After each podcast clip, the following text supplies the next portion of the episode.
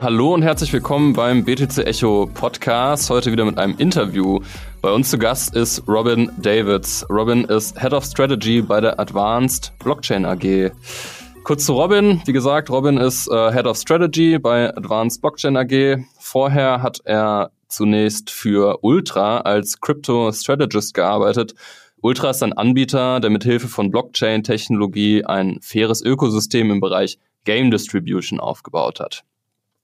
2018 gründete er Vector Blocks eine Web3 Strategieberatung. Anschließend wurde er für das Kernel-Programm ausgewählt, eine Initiative von Gitcoin für Tech-Talente mit dem Ziel, Blockchain-Experten zu fördern und zu vernetzen. Dies half ihm zu einer Partnerposition bei dem bekannten Crypto-VC-Fund Rarestone Capital. Bei der Advanced Blockchain AG setzt Robin nun als Head of Strategy die strategischen Ziele der AG um und stellt sicher, dass diese mithilfe der Investments und firmeneigenen Inkubationen erreicht werden können. Moin Robin. Hi. Ja, vielen Dank für das Intro. Sehr gerne.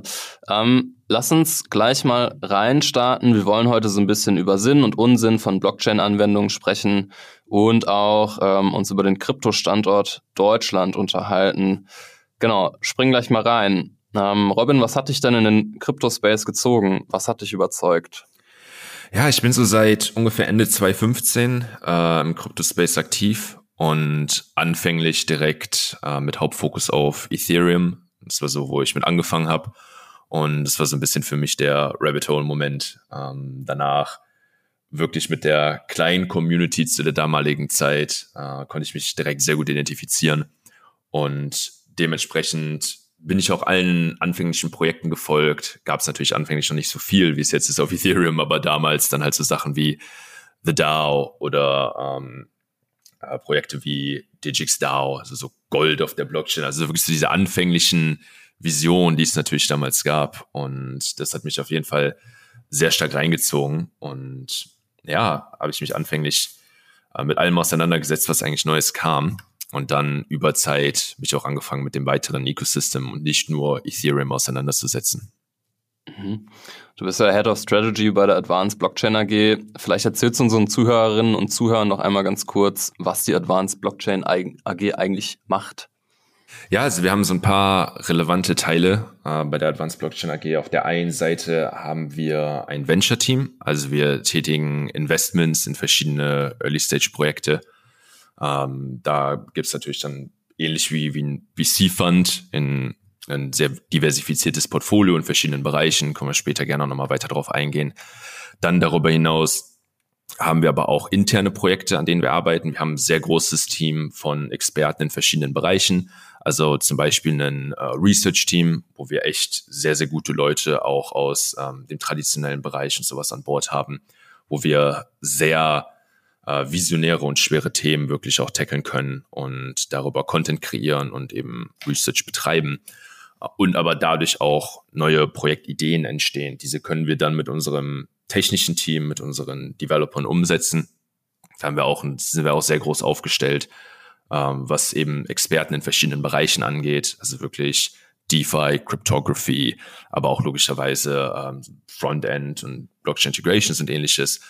Und darüber hinaus, äh, also von, von vorne bis hinten alles, was ein Projekt wirklich benötigt, auch Marketing-Team, Design.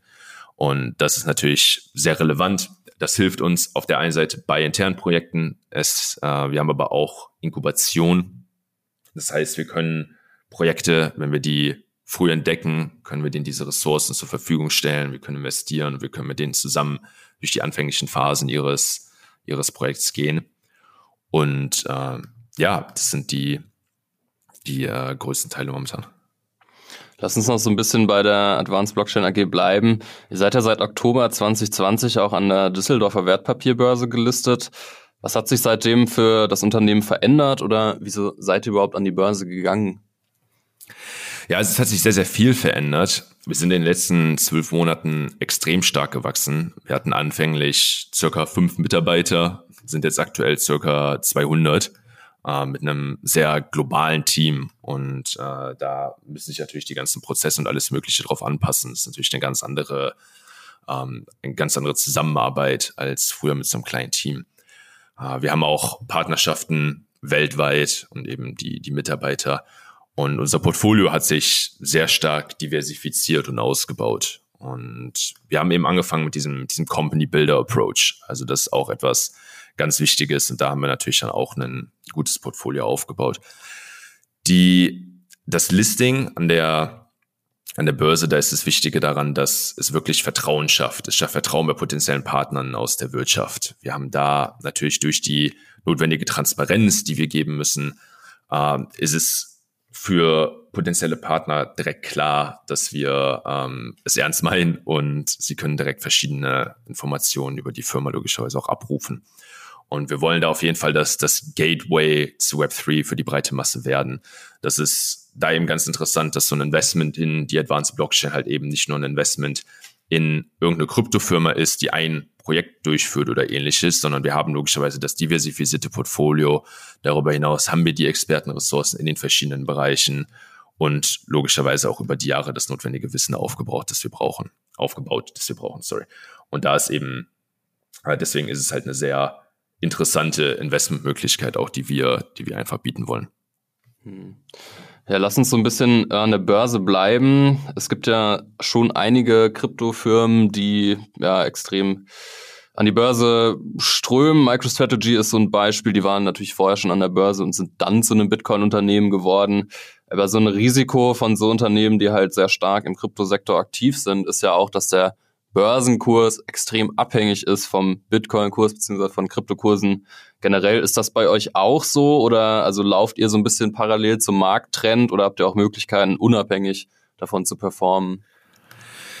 Ja, also teilweise. Äh, wir haben natürlich da so eine Korrelation Uh, bei MicroStrategy ist natürlich der, der extreme Fall, dass die ihre gesamten liquiden Reserven ja eigentlich im Bitcoin haben und dadurch die, die Korrelation natürlich sehr, sehr stark ist. Bei uns ist es so, dass wir auf der einen Seite eine sehr breite Aufstellung haben, was unser Business angeht und auf der anderen Seite eine breite Aufstellung unserer Investments. Also wir haben auf der einen Seite natürlich verschiedene Tokens und Coins, die wir halten in verschiedenen Bereichen. Da hat sich ja auch im Markt abgezeichnet, dass wir immer so kleine Microtrends in den letzten Monaten hatten von verschiedenen Bereichen, die dann plötzlich besser performt haben als andere. Das ist hier natürlich nochmal sehr relevant. Also da hat man natürlich eine Phase, wo DeFi sehr relevant war, eine NFT-Phase, eine Gaming-Phase und so weiter. Da hilft natürlich diese, diese Diversifikation. Und wir fokussieren uns weiterhin auf langfristige Anwendungsfälle, die halt wirklich echte Probleme lösen. Und dadurch haben wir natürlich auch ein bisschen mehr Resistenz gegenüber Marktschwankungen. Also so kurzfristige Marktschwankungen sind für uns eher irrelevant momentan. Äh, natürlich jetzt ein potenzieller langfristiger Einbruch ähm, würde, glaube ich, negative Folgen für jeden haben. Aber ich glaube, da sind wir dennoch, selbst für so einen Worst Case, werden wir sehr gut diversifiziert und äh, positioniert. Mhm. Ja, eines von diesen langfristigen Sachen, was immer wieder genannt wird, ist das Web 3. Also bei BTC Echo schreiben wir auch beinahe täglich drüber. Und ich muss gestehen, ich habe eigentlich noch gar nicht so richtig genau verstanden, was dieses Web 3 überhaupt so ist. Kannst du das vielleicht unseren Zuhörerinnen und Zuhörern einmal kurz erklären? Ja, klar. Also erstmal Web 1 so ein bisschen als lediglich Read-Funktionalität. Also lediglich ähm, Informationswebseiten zum Beispiel, die lediglich passiv gelesen werden können und nicht wirklich miteinander interagieren. Da ist natürlich so eine, so eine Firmen-Landing-Page oder so ein Wikipedia-Eintrag zum Beispiel das beste Beispiel. Ähm, dann darüber hinaus oder als zweiten Schritt kam dann eben Web 2. Da ist dann halt eben Read and Write. Also da haben wir dann wirklich das Plattform-Usern die Möglichkeit gegeben haben, zu sozialen oder gesellschaftlichen Zwecken zu interagieren dadurch ist dann natürlich nochmal ein ganz anderes Ecosystem entstanden. Ich glaube, ein sehr gutes Beispiel für jeden sind eben Social Media Plattformen, wo genau das logischerweise der Hauptfokus ist.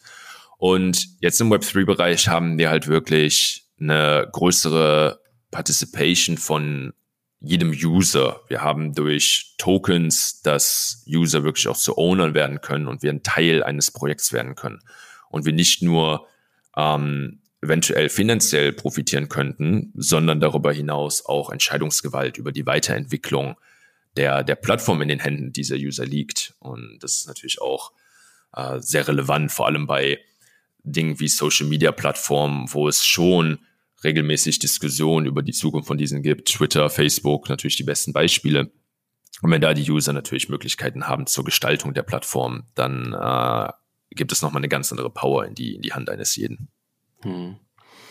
Lass uns so ein bisschen bei der Advanced Blockchain AG bleiben. Ich hatte also bei der Recherche ist mir aufgefallen, dass sie sehr viele Blockchain Use Cases anbietet. Also das ist, weiß nicht, ob das euer Hauptgeschäftsfeld ist, aber auf jeden Fall habt ihr da viele Investments gemacht.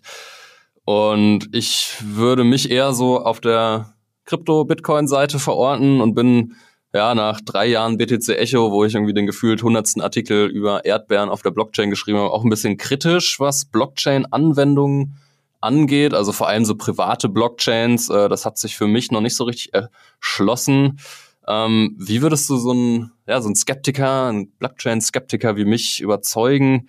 Und ähm, in welchen Branchen glaubst du, haben wir in den nächsten ein, zwei Jahren denn wirklich funktionierende Blockchain-Anwendungen? Ja, also ich würde gar nicht sagen, dass wir so weit gehen müssen und in den nächsten ein bis zwei Jahren unbedingt gucken müssen. Wir können uns vor allem im Bereich Decentralized Finance logischerweise sehr stark an dem orientieren, was momentan passiert. Also äh, wirklich eine, ein Optimieren von Kapitaleffizienz ist natürlich eines der Sachen, die bei, die bei DeFi gerade sehr, sehr relevant sind. Und dadurch haben wir durch die, die generelle Composability als in, in Krypto, also dass wir mit vielen verschiedenen Protokollen problemlos agieren oder interagieren können, ähm, können wir das natürlich sehr stark auf die Spitze treiben. Das ist so im, im normalen Markt äh, momentan sehr schwer möglich. Ein Beispiel wäre davon natürlich, wenn wir jetzt einen Token haben, äh, sagen wir einfach mal ETH und wir können damit sehr leicht zu Aave oder Compound gehen, können uns einen Kredit nehmen, können den weiter investieren, ähm, nicht unbedingt jetzt in volatile Investments logischerweise nur, sondern auch in in Stablecoin-Farms, also damit, wo man eben kein Preisrisiko ausgesetzt ist und kann damit relativ leicht mehr verdienen, als äh, wir, wir für, die, für den Kredit bezahlen sozusagen. Und das sind natürlich Sachen, wenn wir diese, es ist in so einer, in so einer Leichtigkeit, in so einer, so schnell möglich, es sind ja wirklich nur drei, vier Aktionen und ähm, dann haben wir das Geld. Und das ist natürlich in keiner Weise zu vergleichen mit den momentanen Prozessen, die wir die wir so aus der normalen Welt, sage ich mal, ähm, gewohnt sind. Aber natürlich auch darüber generell diese automatisierte Übertragung von Werten, ähm, die Finanzdienstleistungen auf der ganzen Welt effektiver und effizienter gestalten können, ist ein sehr wichtiger Punkt. Also da sind zum Beispiel natürlich die, die grenzüberschreitenden Zahlungen, so dass das normale Beispiel oder alt darüber hinaus auch Stablecoins, das ist immer, immer ganz interessant. Anfänglich, vor ein paar Jahren, wurde oft darüber geredet, dass zum Beispiel Länder wie Venezuela sehr profitieren könnten von einem Stablecoin. Aber jetzt vor allem in Zeiten von Corona hat es sich herausgestellt, dass es sogar sehr interessant wäre, einen Stablecoin zu haben, der eben wirklich decoupled ist vom, vom US-Dollar und wirklich eine dezentrale alternative Möglichkeit weil so viel Geld natürlich ge geprintet wurde und das ist das Geld, was jeder im Alltag verdient und jeder hält und jeder ausgibt und wo das ganze Leben drauf passiert. Und da gibt es natürlich sehr, sehr relevante Anwendungsfälle in dem Bereich. Ähm, Könnte das nicht einfach Bitcoin sein? Könnte auch sein. Ähm, da ist natürlich das Problem, wenn man jetzt von einem, ich sag mal, von Paycheck to Paycheck lebt, äh, könnte es natürlich problematisch sein, wenn es natürlich sehr starke Schwankungen innerhalb einer Periode gibt, sei die eine Woche oder ein Monat, ist natürlich immer abhängig von der, von der Struktur. Aber vor allem innerhalb eines Monats, wenn man sein Gehalt bekommt und dann innerhalb von einem Monat das um 30 Prozent sinkt, was natürlich passieren kann, wäre das natürlich für die meisten normalen Leute äh, relativ schwierig, damit wirklich umzugehen und zu planen längerfristig. Ähm, aber wie würde man so ein, so ein Stablecoin machen, der unabhängig von der Währung ist, aber trotzdem stabil? Also an irgendwas müsste der gekoppelt sein, oder? Genau, also es gibt einige, einige sehr interessante Ansätze momentan. Ähm, Wäre ein sehr, sehr großes Thema, aber äh, die dezentralen Stablecoin-Ansätze, die wir momentan sehen, sind zum Beispiel einige Beispiele, zum Beispiel UST oder Frax, mhm. ähm, Fay als weiteres Beispiel. Äh, der Vorteil von diesen ist, dass sie sehr experimentell noch sind, aber dennoch die Performance von ihnen sehr, sehr stark war in den letzten, in den letzten Monaten. Ähm, also Performance im Sinne von Halten des Packs. Darüber hinaus gibt es eben auch Versuche zu sagen, okay, wir wollen nicht nur auf einen Dollar unser Ziel setzen, wie es halt bei Stablecoins wie USDT oder USDC der Fall ist, was dann natürlich das Problem mit der, mit der Unabhängigkeit des Dollars nicht lösen würde, sondern eigentlich schon noch verstärken würde, wenn das unsere, unser Hauptmittel für Interaktion innerhalb von DeFi sein wird oder ist, dann ähm, ja, es gibt einige, einige interessante Experimente, die eben versuchen, genau dieses Problem auch zu lösen und eben zu sagen, okay, wie wäre es denn, wenn wir ein Stablecoin-Pack haben, der ein Dollar plus der Verlust der Kaufkraft oder Inflation oder ähnliches und CPI oder was für Werte man auch immer nimmt äh, und den Pack eben jedes Jahr oder regelmäßig anpasst. Da gibt es dann momentan so ein paar Probleme mit Regulierungen, äh, vor allem in den USA, was es sehr schwer macht, das Thema im Moment. Aber es gibt auf jeden Fall diesbezüglich ganz coole Ansätze, die sich auf jeden Fall lohnt zu verfolgen, meiner Meinung nach. Ja. Um aber bei Kryptowährungen zu bleiben, ich hatte gesehen, dass ihr auch ähm, den Peak Coin, also Peak mit Q, unterstützt, ähm, beziehungsweise vielleicht kannst du noch mal kurz erklären, was der Peak Coin eigentlich genau ist und was da der Stand ist. Ja, also bei, bei Peak ist das Interessante, dass es eben genutzt werden kann, um im Endeffekt Maschinen so ein bisschen eine Identität zu geben. Äh, das ist natürlich so eine, wenn wir Machine-to-Machine-Interactions haben, müssen wir überlegen, okay, wie können diese wirklich äh, gehandhabt werden? Wie können Payments zwischen Maschinen äh, strukturiert werden? Und wie können eventuell sogar Access Rights und ähnliches äh, strukturiert werden? Und das gibt es in der momentanen Form noch nicht, spielt aber natürlich eine, eine wesentliche Rolle, wenn wir wirklich in der Zukunft leben, dass Maschinen einen wesentlich größeren Bestandteil unseres Lebens ausmachen werden.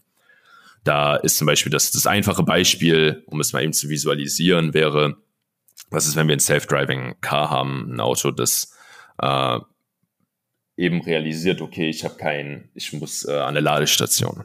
Und dann könnte dieses Auto logischerweise an eine Ladestation fahren und könnte da aufgeladen werden, aber müsste auf der einen Seite natürlich äh, Access zu den Funds haben, um für diese Transaktion zu bezahlen.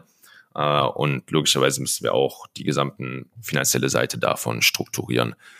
Da ist es interessant, dass Pico momentan mit äh, Payment Providern integriert und sowas wie zum Beispiel Moonpay, so dass Applikationen, die auf Peak entwickelt werden, auch diese herkömmlichen Zahlungsmethoden nutzen können. Ähm, und ja, darüber hinaus dann eben auch die Integration und das Verschmelzen von äh, den dieser, dieser Maschinen-Economy sozusagen mit Decentralized Finance ist etwas, das ähm, für die Zukunft sehr relevant sein könnte. Das heißt, der Use Case unterscheidet sich schon auch so von Projekten wie Ethereum oder Polkadot.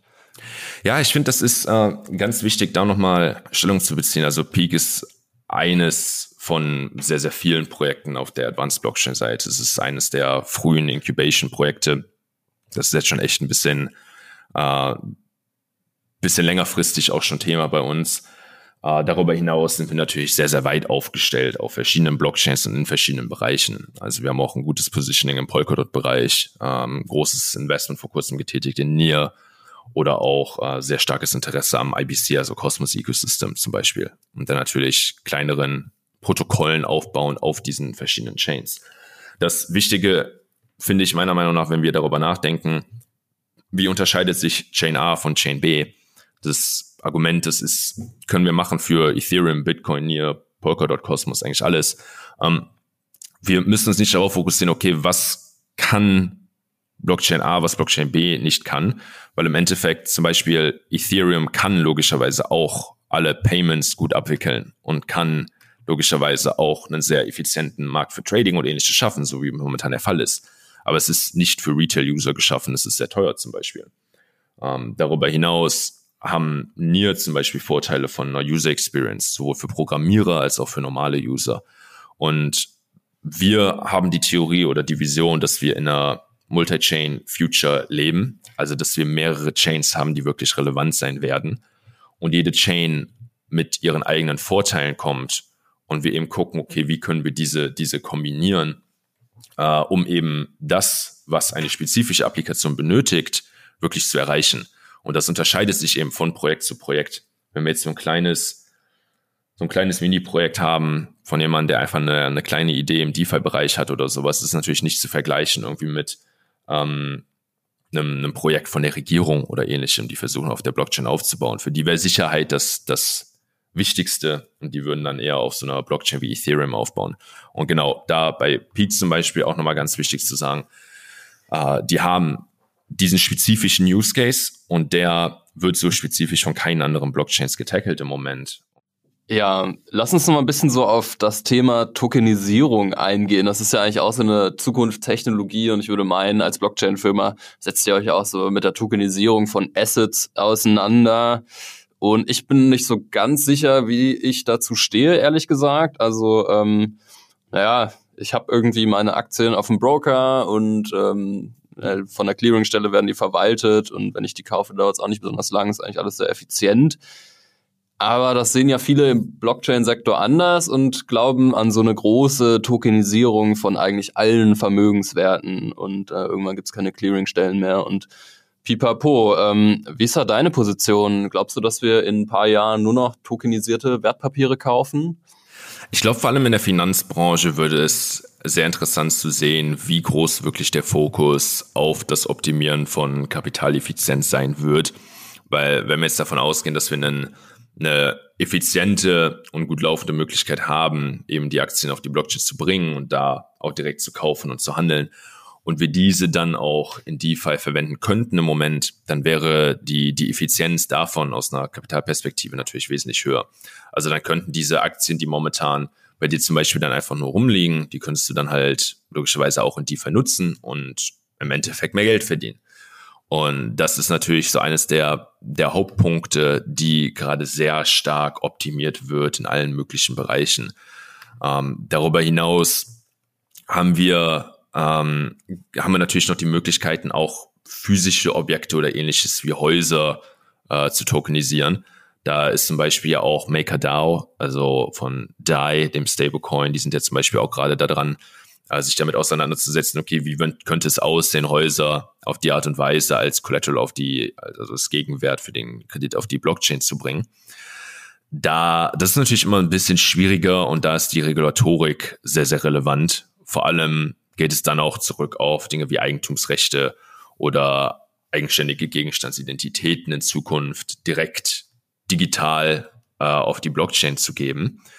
Das würde natürlich direkt neue Anwendungsfälle ermöglichen, wie zum Beispiel potenzieller Besitzübergang über Smart Contract oder automatisierte Verwaltung von ähm, Mieteinnahmen, Krediten ähm, oder ähnlichem. Und das dann natürlich in Verbindung mit DeFi-Aktivitäten äh, würde, würde sehr interessante Möglichkeiten eröffnen, eben zum Optimieren der, der Kapitalmöglichkeiten, die gegeben werden.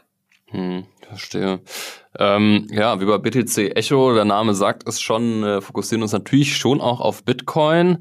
Und mir ist aufgefallen, als ich euer Portfolio durchgeschaut habe, ja viel so Ethereum, Skalierungsmethoden, Web3-Projekte, Blockchain-Anwendungen, auch DeFi-Projekte viel, du hast es ja auch schon erwähnt. Aber Investments in Bitcoin-Startups habe ich vergeblich gesucht. Warum ist das so? Ja, ist eine, ist eine gute Frage und ich glaube, es geht zurück darauf, was ich vorher gesagt habe ähm, die in einer Multi-Chain-Zukunft müssen wir halt auf der einen Seite suchen, okay, was sind die Stärken eines jeden, einer jeden Chain, eines jeden Coins? Und Bitcoin natürlich ganz klar auf der Seite von äh, Store Value momentan, dann eventuell logischerweise auch die, die Vision für Money, ähm, bleibt dann zu sehen, wie sich das in den nächsten Jahren entwickelt. Ähm, das ist für uns eines der Hauptpunkte, wenn es um, um Bitcoin geht. Also Bitcoin selber natürlich das Relevanteste in diesem Bereich und da kommt auch nichts anderes wirklich ran. Wir beobachten natürlich auch generell die Entwicklungen rund um Bitcoin und auch zum Beispiel Lightning Network oder ähm, RGB ist, glaube ich, das andere und die ganze Smart Contract Plattform, RGB, RSK, Rootstock und ähnliches oder Liquid Sidechain aber bei uns hat es sich einfach momentan noch nichts ergeben diesbezüglich. Also sind da natürlich immer offen auch für neue Projekte, vor allem im Early-Stage-Bereich für unsere Venture-Investments. Aber momentan war da noch nichts, wo wir wirklich zu 100 Prozent von überzeugt waren. Hm. Ähm, trotzdem nochmal so die Frage, du hast es ja schon im Prinzip auch angerissen, Store of Value und so. Ähm, welche Rolle nimmt denn Bitcoin so im Kryptomarkt für dich ein? Es gibt eine, gibt eine sehr interessante These vor kurzem, da muss ich mal so ein bisschen nach, nach äh, auf jemand anderen verweisen, von Arthur Hayes. Er hat einen Gerne. sehr interessanten Artikel vor kurzem geschrieben. Uh, das ist der Ex-Bitmax-CEO. Ähm, genau, richtig. Uh, ja. Genau. Mhm. Er hat einen sehr, sehr interessanten Artikel gelesen, wie zum Beispiel die, die politische Situation, gerade mit Ukraine und Russland und ähnlichem, wirklich auch eine, eine interessante Position für Bitcoin hervorhebt. Ich finde auf der einen Seite natürlich, dass am meisten die, die Kryptowährung, die am meisten adopted ist, vor allem von Institutionen. Das ist natürlich eines der wichtigsten Punkte und darüber hinaus aber wirklich auch eben diese, die Store-Value-Attribute, die zum Beispiel bei anderen äh, Währungen, Kryptowährungen nicht wirklich gegeben sind. Bei Ethereum kommt wahrscheinlich noch am, am nächsten daran, jetzt nicht in der momentanen Form mit Proof of Work, aber eben nach dem Merge äh, und Integration von Proof of Stake, wenn wir dann wirklich dann äh, deflationären Supply haben. Das wäre natürlich auch interessant. Aber genau, darüber hinaus vor allem bei Bitcoins finde ich das Wichtige. Bitcoin ist bis auf einige kleine Änderungen, die logischerweise über die Zeit noch geschehen. Wir hatten vor kurzem ja Taproot, äh, davor ein paar Jahren Segwit. Und abgesehen davon ist es aber komplett. Es funktioniert und es erfüllt die Aufgabe, die es erfüllen soll, sehr gut. Und das reduziert natürlich das technische Risiko extrem. Das ist bei anderen Kryptowährungen auf gar keinen Fall der Fall. Zum Beispiel bei Ethereum, der Merge, der wird ein sehr großes technisches Risiko darstellen. Einfach für, für das gesamte Ecosystem. Und das finde ich ist bei Bitcoin eben das Relevante und Wichtige. Die Standfestigkeit sozusagen auch. Ja, da stimme ich auf jeden Fall zu.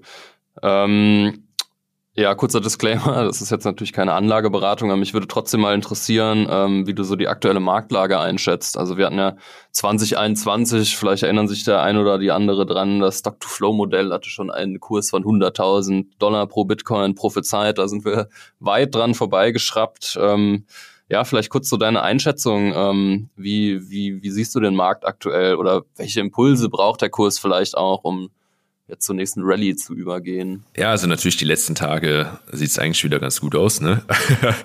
ähm, müssen wir auch mal sagen. ähm, ich finde einfach, dass das Wichtige ist, dass wir eine neue, eine neue Narrative haben, irgendwas, das relevant wird. Natürlich momentan haben wir eine sehr, sehr große und steigende Adoption von Institutional Money. Und das hat natürlich ich glaube, letztes Jahr angefangen, ne, oder vorletztes Jahr, sogar schon Ende vorletzten Jahres. Ähm, aber es wird natürlich immer relevanter. Wir sehen eine sehr starke Akzeptanz global und auch einen sehr starken, ich sag mal so ein bisschen Streit der Länder um das Regulatory Framework. Welches Land ist wirklich offen für Kryptowährungen, kann davon profitieren.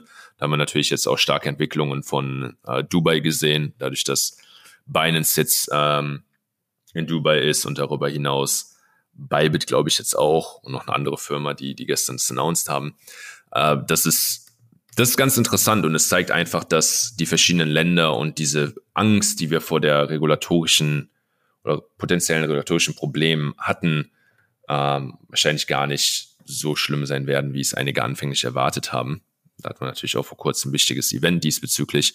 Aber ja, ähm, ich glaube, dass wir dadurch in einem sehr, sehr guten Trend sind und dadurch alleine schon genug haben, äh, um auch eine, eine nächste nicht unbedingt, ich glaube nicht, dass wir nochmal so eine mega kranke Rallye haben werden, im Sinne von sehr, sehr starken Preisanstiegen. Dafür ist es einfach zu institutionell geworden mittlerweile und zu stark adopted auf verschiedenen Ebenen auch. Ich glaube, es wird sich jetzt ein bisschen langsamer abspielen und über einen längeren Zeitraum. Und ich finde, das zeigen auch die letzten Wochen, wenn wir uns die angucken. Weil wenn wir rauszoomen, ist die Preisentwicklung eigentlich eine, eine sehr schöne. Ja, ist schon interessant, weil ich auch das Gefühl habe, dass sich das so ein bisschen entkoppelt von den Harvings. Also irgendwie hatten wir halt vorher so durchs Harving dann ausgelöst so einen krassen Overshoot. Und das war, das haben ja viele für diesen Zyklus genauso erwartet, ist dann so ein bisschen anders gekommen. Ähm, deswegen teile ich da auf jeden Fall auch deine Einschätzung. Ähm, du hast es ja auch gerade schon so ein bisschen angesprochen, so in Richtung Regulatorik. Da gab es ja in den letzten Wochen schon krasse Entwicklungen, vor allem in Europa. Ähm, wir bei BTC Echo haben auch viel darüber berichtet. Es geht natürlich um die Mika-Regulierung und da stand ja tatsächlich ein Verbot von Proof of Work Kryptowährungen im Raum. Also eigentlich durch die Blume geschrieben, aber letzten Endes wäre das die Konsequenz gewesen. Wie hast du die Debatte verfolgt? Ähm, hattest du auch Bammel, dass das Proof of Work Verbot kommt? Ja, natürlich, so eine, so eine Last-Minute-Entscheidung ist immer sehr aufregend. Ähm, ich glaube, das haben wir alle spannend mitverfolgt. War aber auf jeden Fall sehr gut zu sehen, wie die verschiedenen Verfechter der Technologie wirklich an einem Strang gezogen haben und wir das Verbot da wirklich, sag ich auch, alle zusammen abwenden konnten. Und ich finde die Entscheidung auch für Europa wichtig, da sein Verbot natürlich sehr, sehr starke Folgen hätte für die Positionierung von Kryptowährungen in Europa generell. Und es ist eben auch das Wichtige in der, in der gesamten Diskussion, was ich auch gerade schon erwähnt habe. Diverse Länder öffnen sich immer mehr regulatorisch für Kryptowährungen. Natürlich auch mit verschiedenen oder notwendigen ähm, Bedingungen, die daran gekoppelt sind. Aber es ist auch so ein bisschen, wenn Europa so ein krasses, extremes Verbot durchgesetzt hätte, dann wäre es sehr schwer geworden, irgendwie eine, eine gute Stellung im Bereich Kryptowährungen längerfristig zu halten. Und dann wäre natürlich sehr viel äh, Kapital in andere Ländern geflossen, wie zum Beispiel eben Dubai, Schweiz oder äh, Singapur zum Beispiel auch, obwohl Singapur vor kurzem auch äh, mit den Banken ein paar Probleme hatte, irgendwie bei Kryptowährungen, glaube ich. Aber ja, genau, ich denke, für Europa war es auf jeden Fall eine, eine gute Entscheidung, eine wichtige Entscheidung für die Zukunft. Definitiv. Ähm, ja, zu guter Letzt, ähm, lieber Robin, fass doch vielleicht einmal kurz zusammen, du bist ja am Puls der Zeit, ähm, welche Themen uns im Blockchain-Space in diesem Jahr so am meisten beschäftigen werden. Ja, ich glaube auf der einen Seite sehr, sehr stark immer noch DeFi. Wir hatten jetzt so eine Phase von, von DeFi Sommer 2020. Ähm, da hat es natürlich angefangen mit DeFi generell und danach wurde es irgendwie ein bisschen ruhiger. Wir hatten so die, die große Phase von Innovation am Anfang. Aber jetzt sehen wir wieder viel Innovation. Wir sehen sehr, sehr viele Projekte, die sehr, sehr guten Progress machen ähm, im DeFi-Bereich. Und es wurde sehr lange von verschiedenen Teams, die darüber hinaus auch sehr viel Geld haben, mittlerweile sehr stark an neuen Produkten gearbeitet. Also ich glaube, da werden wir auf jeden Fall noch sehr viel relevante äh, Aspekte sehen. Darüber hinaus dann auch mit weitergehenden Regulations sehen wir natürlich auch die ersten Ansätze im Institutional-Bereich und so ein bisschen Regulated DeFi. Uh, Aave ist dann ein gutes Beispiel mit der, mit der Plattform für Institutionen. Das wird, glaube ich, auch immer noch relevanter. Da wird sich dann über Zeit sehen oder müssen wir sehen, wie sich das entwickelt von der User Experience, dass da wirklich eine klare, äh, klare Trennung stattfindet. Aber ich glaube auch, dass vor allem Interoperability, also wirklich so ein, wenn wir, wenn wir viele Blockchains haben, wie können diese wirklich miteinander kommunizieren? Wie können die Protokolle auf diesen Blockchains miteinander interagieren, ohne dass wir da wirklich ähm, eine User Experience haben, die wirklich unschön ist. Äh, das wird natürlich mhm. aber auch sehr, sehr relevant dieses Jahr. Wir sehen, haben sehr viele Entwicklungen gesehen auf vielen alternativen Blockchains. Ähm, Cosmos, Polkadot, vor allem in dem Bereich sehr, sehr stark. Aber dann darüber hinaus auch eben Avalanche, Nier, Phantom. Und ja, wir haben eben gerade diese starke Fragmentation von, von Liquidität und aber auch User Experience. Und das alles zusammenzuführen, wird eines der, der größten und relevantesten Punkte für die nächsten, für die nächsten Monate oder eventuell Jahre, meiner Meinung nach. Und letzter Punkt ist ähm, auch eben NFTs generell ähm, sollte sich auch nochmal etwas Neues ergeben. Wir hatten jetzt auch natürlich eine Hype-Phase, die im Retail-Markt vor allem sehr, sehr viel Interesse ausgelöst hat. Und da wird sich meiner Meinung nach über die nächsten Monate auch herauskristallisieren, welche Use Cases wirklich relevant und interessant werden für die Zukunft. Und von unserer Seite aus haben wir auf jeden Fall in den verschiedenen Bereichen, vor allem im, im DeFi-Bereich, auch im Cosmos-Bereich und Polkadot-Bereich, äh, verschiedene Inkubationsprojekte und verschiedene interne Projekte, an denen wir arbeiten. Darüber hinaus auch eben äh, Projekte wie zum Beispiel ähm, Derivative Protocol, also für, für Options, für Option Trading. Äh, ein sehr, sehr interessantes Produkt, was auch sehr relevant wurde die letzten Monate durch Projekte wie Ribbons zum Beispiel. Und genau, das ist auch ein Trend, der, glaube ich, dadurch kommt, dass wir mehr Institutionen haben und mehr professionelle Trader im Markt, weil das sind natürlich dann Projekte oder Produkte, die nicht mehr unbedingt so stark greifbar sind für die meisten Retail-User, sondern dann eher für die Leute, die wirklich starke Erfahrungen in diesen Bereichen haben. Und da sind wir auch sehr zuversichtlich und sehr gut aufgestellt, was die Zukunft angeht. Ja, ähm, das war's auch schon. Vielen Dank, Robin, dass du zu Gast warst. Ähm, für mich war es auf jeden Fall mega spannend, auch mal so ein bisschen andere Perspektiven auf den Kryptosektor, den Blockchain-Sektor im Allgemeinen zu bekommen. Und ja, an unsere Zuhörerinnen und Zuhörer äh, gerichtet, so kleine Dips im Kryptomarkt bedeuten längst noch nicht das Ende. Und so Erfolge wie eben das Mika Krypto Proof of Work Verbot abzuwenden, war eben auch ein starkes Signal. Ähm, vielleicht kannst du noch mal kurz erzählen, wo man dich finden kann. LinkedIn, Twitter, was auch immer. Ja, LinkedIn auf jeden Fall einfach unter Robin Davids, auch wenn irgendwelche Fragen sind, bin ich immer gerne bereit, diese zu beantworten. Äh, oder auch auf Twitter als at robin.eth, also die ähnlich wie eine INS-Domain, nur eben mit Dot ausgeschrieben, nicht Punkt. Ähm, genau, Okay, vielen Dank. Ähm, ja, und damit verabschieden wir uns aus dem Podcast-Studio und hören uns wie immer zur nächsten Ausgabe. Vielen Dank.